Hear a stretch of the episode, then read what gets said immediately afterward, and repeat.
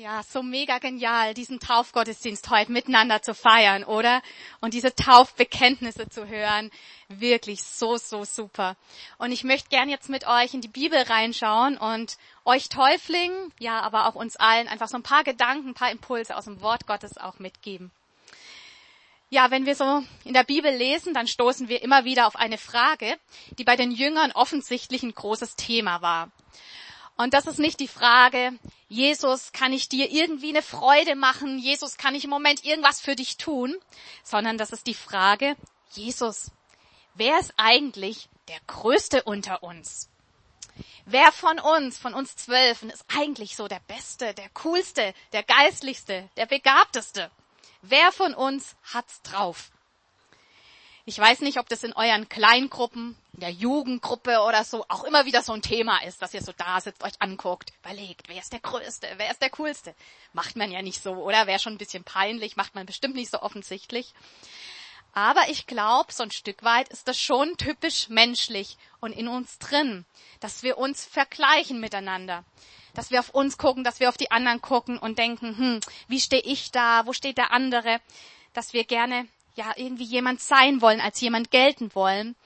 Und dass wir auch so ein Stück weit unsere Vorstellungen im Kopf haben, auch in Bezug auf Gott, wie wir vielleicht ja vor Gott gut oder groß dastehen können, wie wir vielleicht ja doch in irgendeiner Form auch Gott beeindrucken können.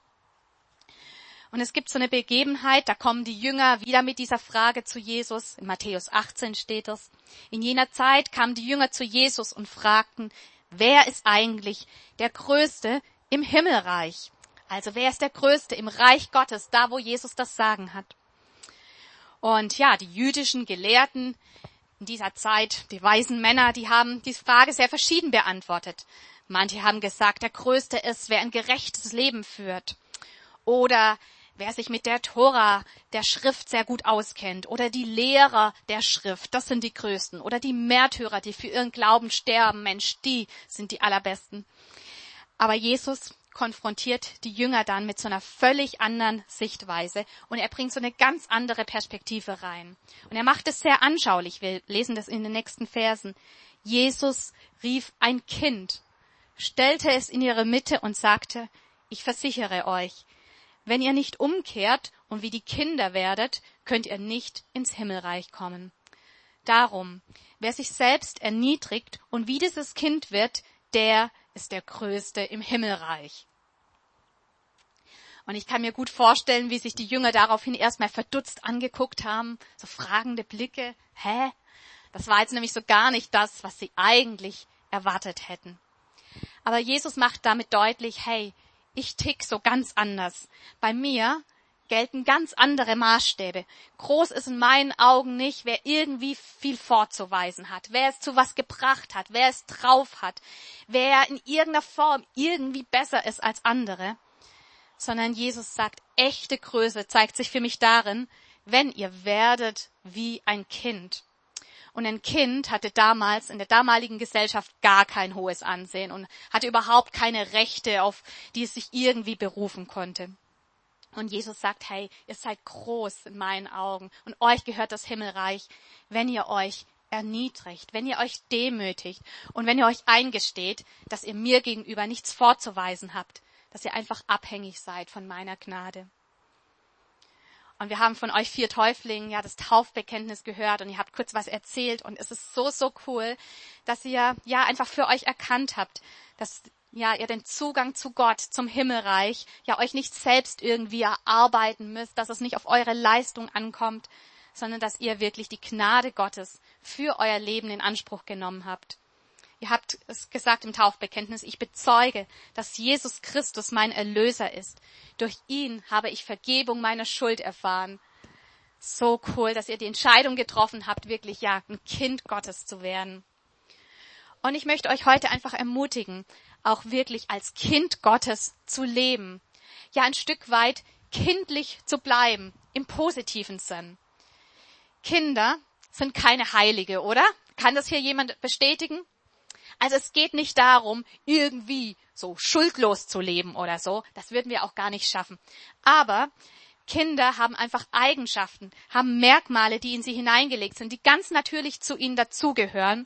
Und ja, wo wir eine Menge auch für uns lernen können, die einfach gut sind für unser Leben mit Gott, ja, für unser Leben als Kind Gottes.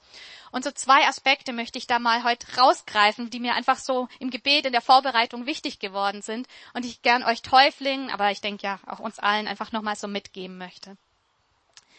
So der erste Aspekt ist, stelle Fragen. Kinder sind voller Fragen, oder?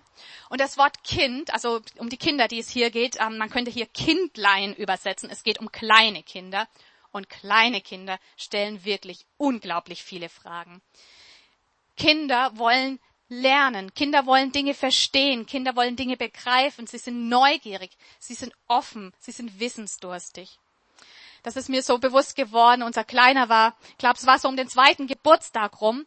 Und ähm, wenn wir auf dem Weg zum Spielplatz waren, hat er mich immer wieder an seine Hand gezerrt und mich auf dem Parkplatz nebenan geschleppt. Also es gab so eine Phase, da wollte er nicht auf dem Spielplatz, sondern lieber auf dem Parkplatz. Und er tat nichts lieber mit mir, als den Parkplatz auf und ab zu laufen und auf jedes Auto zu zeigen. Immer, was das, das da. Und immer zu wissen, was das für eine Automarke ist. Ich war ziemlich überfordert, weil meine Kenntnisse ähm, konnte man so ziemlich an einer Hand abzählen. Ich habe da immer gehofft, dass da irgendwas steht, was ich da ablesen kann oder so. Aber ja, wir haben dazugelernt. Und ja, Genau, Kinder sind einfach wissensdurstig. Kinder wollen Dinge lernen und bei anderen Kindern sind es ganz andere Sachen, die sie vielleicht interessieren oder faszinieren. Aber Kinder wollen ihren Horizont erweitern und das tun sie, indem sie Fragen stellen.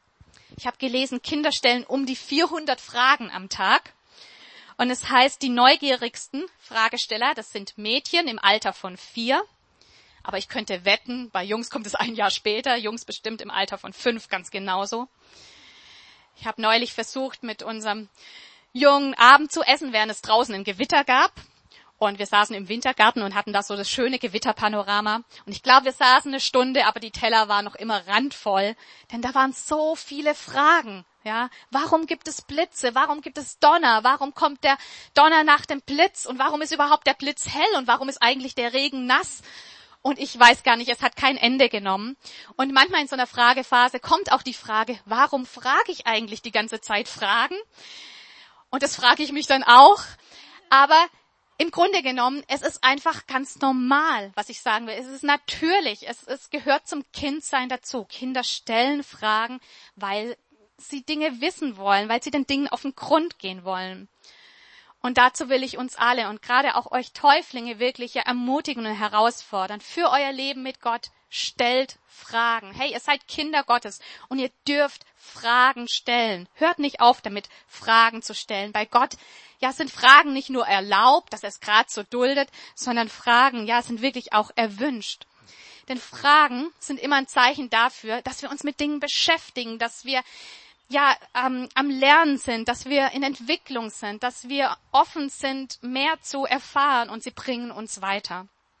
Und deshalb ja, lass Fragen zu, denk nicht, ach, jetzt bin ich getauft, jetzt muss ich doch alles wissen und verstehen und jetzt schieb die Fragen weg. Nee, auch die kritischen Fragen, auch kritische Fragen haben Platz. Denk nicht, ja, Dinge zu hinterfragen, das ist irgendwie ungeistlich, macht man nicht, darf man nicht. Nein, im Gegenteil. Ich glaube, es ist so gut, dass wir wirklich als Fragende unterwegs sind, dann, denn dann kriegt unser Glaube immer, ja, ein festeres und tieferes Fundament.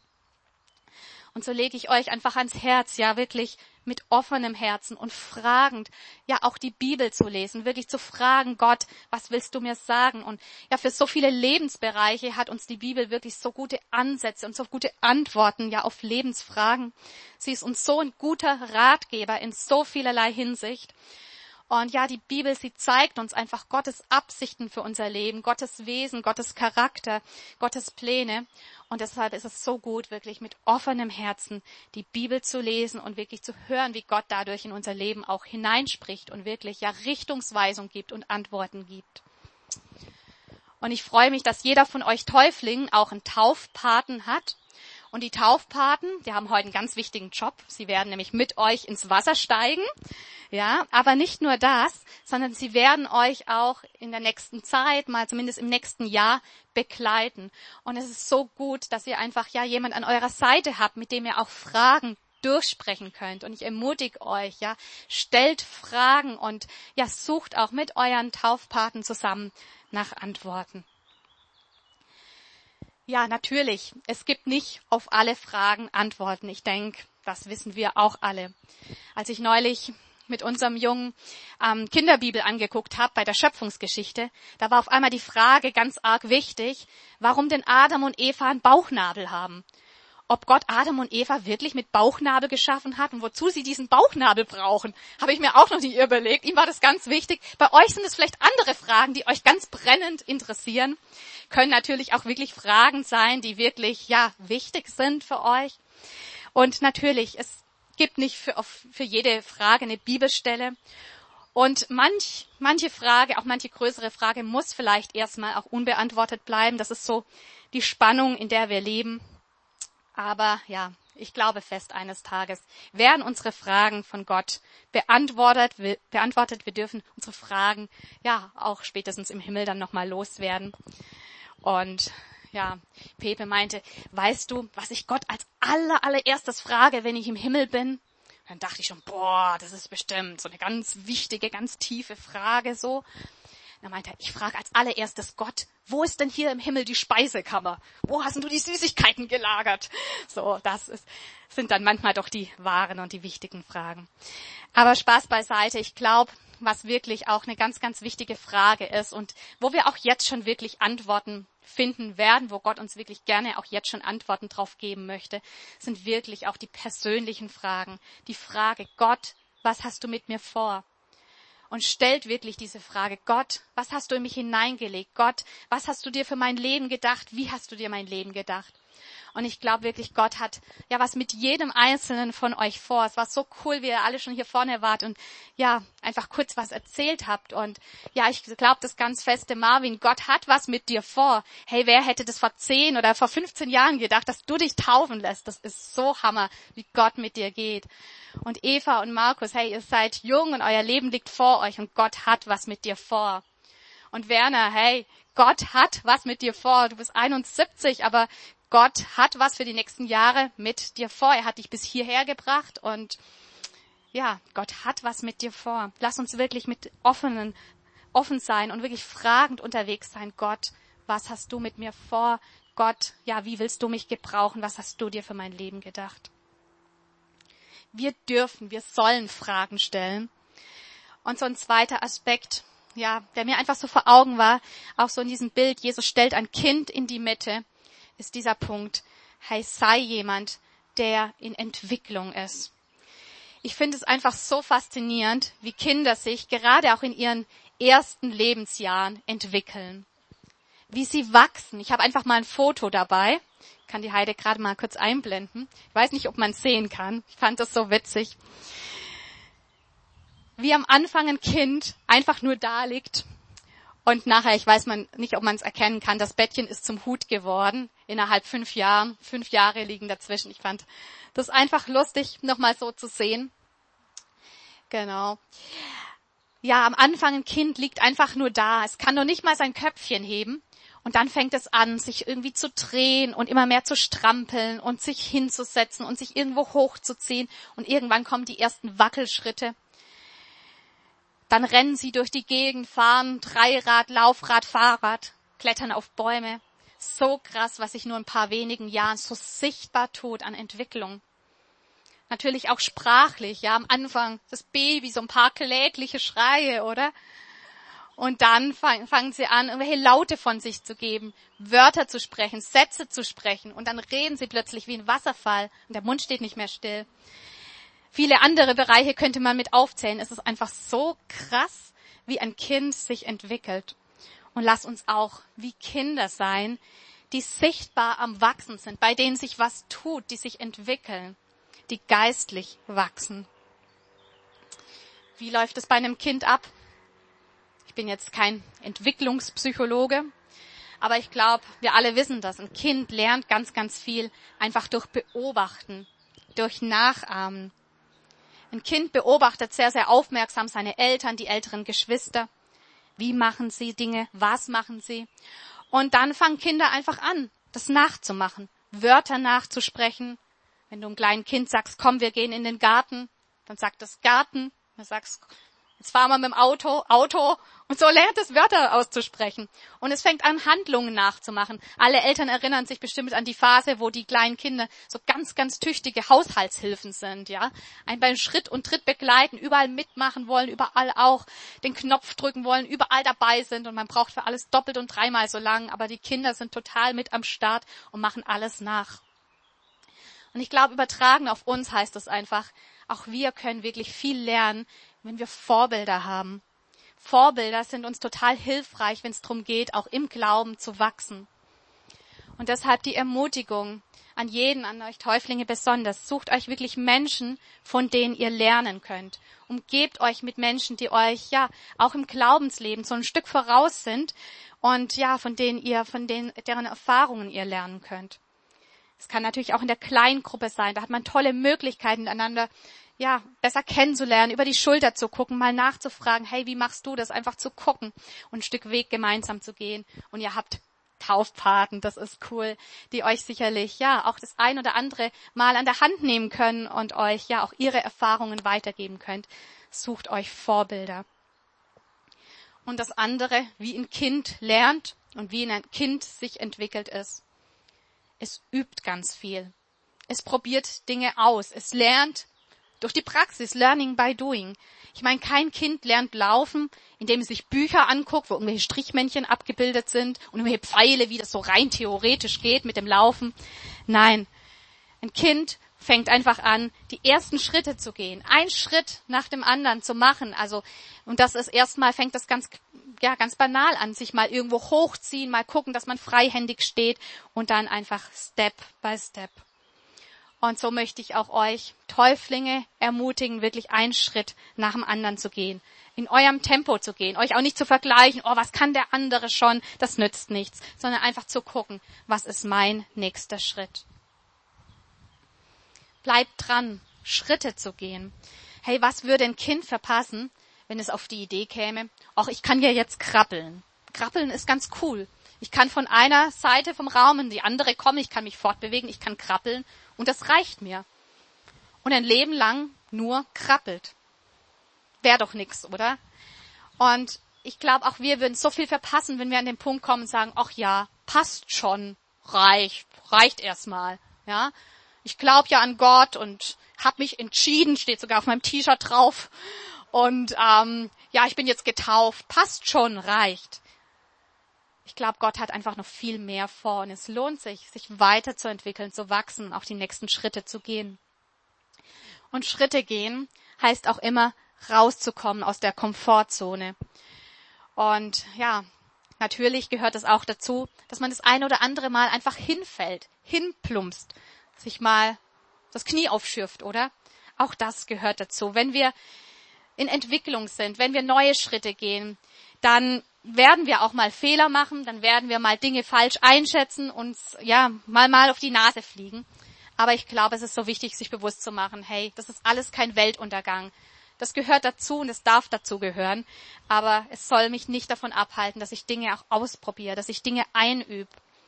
Und das sind bei jedem ganz andere Sachen. Vielleicht ist es für dich dran, mit deinem Klassenkameraden über den Glauben, über Jesus zu sprechen. Und mag sein, dass es am Anfang noch ein bisschen holprig ist, dass es noch nicht so ganz flüssig und rund läuft. Aber ich glaube, hey, Übung macht den Meister. Und das nächste Mal wird schon einen Ticken besser funktionieren. Vielleicht ist es bei dir dran, mit dem Gebet oder dem Sprachengebet, ja, feste Routinen zu entwickeln, auch Sprachengebet einfach regelmäßig mit in Alltag reinzunehmen. Mag sein, dass das am Anfang sich total komisch anfühlt und irgendwie merkwürdig ist. Aber mit der Zeit wirst du mehr Übung drin kriegen. Mit der Zeit wird es mehr und mehr Routine werden. Und so möchte ich euch einfach ermutigen, wirklich dran zu bleiben.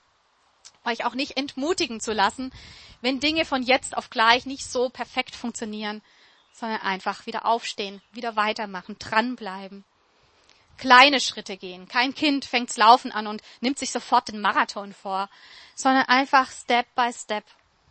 Eins nach dem anderen und freut euch über eure Entwicklungen, freut euch über das, ja, wo ihr Schritte gegangen seid, feiert das, wie so ein kleines Kind, das strahlt und sich freut, wenn es was geschafft hat. Freut euch über das, was schon, schon funktioniert und wie gesagt, vergleichen ist oft nicht so sinnvoll, sondern geht einfach in eurem Tempo eure Schritte. Genau. Ja, sehr cool, dass ihr euch heute taufen lasst. Auch das ist ja so ein ganz wichtiger Schritt in eurem Leben, so ein echter Meilenstein. Und ich bin wirklich gespannt auf die weiteren Schritte, die ihr mit Gott geht. Wir haben es am Anfang gelesen, Jesus stellt ein Kind in die Mitte von den Jüngern. Und ich glaube wirklich, wir können von Kindern ganz, ganz viel lernen. Jesus hat zu seinen Jüngern gesagt, werdet wie die Kinder. Und er lädt sie ein, da wirklich so einen Perspektivwechsel im Kopf hinzukriegen. Nämlich nicht selber, von sich selber groß zu denken, sondern sich wirklich, ja, demütig zu machen, sich abhängig zu machen von ihm und sich wirklich beschenken zu lassen von seiner Gnade. Jesus sagt mal, ihr müsst von neuem geboren werden. Um ins Himmelreich zu kommen, ja, müssen wir wirklich von neuem geboren werden, wie ein kleines Kind wirklich die Gnade Gottes annehmen. Und wenn heute jemand hier ist, der sagt, ja, ich habe noch gar nie richtig Ja zu Jesus gesagt, ich habe noch gar nie, ja, dieses werden wie ein Kind, das habe ich noch gar nie so bewusst gemacht. Ich möchte einfach nochmal die Verse lesen, die Jesus sagt, auf die Frage hin, was müssen wir tun, um ins Himmelreich zu kommen? Jesus sagt, ich versichere euch, wenn ihr nicht umkehrt und wie die Kinder werdet, könnt ihr nicht ins Himmelreich kommen. Darum, wer sich selbst erniedrigt und wie dieses Kind wird, der ist der Größte im Himmelreich. Und jeder hat die Möglichkeit, ja, ganz bewusst einfach umzukehren, zu sagen, Jesus, ich verlasse mich nicht auf mich selber, auf meine eigene Leistung. Ich will nicht selber versuchen, mir irgendwas zu erarbeiten und zu verdienen. Jesus, ich bin bewusst, mir bewusst darüber, dass ich abhängig bin von deiner Gnade und ich nehme das Geschenk deiner Gnade für mein Leben an. Das kann jeder so für sich tun und für sich festmachen. Und wenn du ein Kind Gottes bist, dann will ich dich echt dazu ermutigen, behalte dir kindliche Dinge bei, kindliche Dinge, so im Positiven, behalte sie dir bei. Bleib dran, mit Fragen unterwegs zu sein. Schau, was Gott in der Bibel ja auch an Antworten gibt, an, an, ja, wie er reinspricht in Lebensbereiche, was er zu den verschiedenen Themen zu sagen hat. Frag Gott, wie er dich leiten will. Frag Gott, welche Dinge er für dich vorbereitet hat. Sei mit Gott im Gespräch und stelle ihm Fragen. Bring ihm deine Fragen, weil nur Fragen helfen uns wirklich, ja, auch einen weiteren Blick zu bekommen und ja, ein festeres Fundament zu bekommen. Ja, und sei jemand, der wirklich in Entwicklung ist, wie so ein kleines Kind, dem man fast zugucken kann bei der Entwicklung, ja. Sei jemand, der Schritt für Schritt, Step by Step vorangeht ich ermutige wirklich jeden, nicht aus Bequemlichkeit irgendwie stehen zu bleiben, nicht aus Angst, ach, was könnte auf mich zukommen, sondern wirklich, ja, zu wachsen im Glauben. Wie gesagt, auch ganz, eine ganz große Hilfe sind uns Vorbilder in unserem Leben. Und ja, wenn wir uns einfach darauf einlassen, Dinge zu üben und in die Praxis umzusetzen ja, ich glaube wirklich, dass Gott gerade auch in euch Täuflingen ja wirklich, so, dass er so großes Potenzial in euch reingelegt hat und ich wünsche euch das und dafür beten wir gleich auch nochmal und ich möchte es wirklich über euch aussprechen, dass ihr Menschen seid, die wirklich, ja, ihr Potenzial entfalten und ja auch in all das reinkommen, was Gott für sie vorbereitet hat. Amen.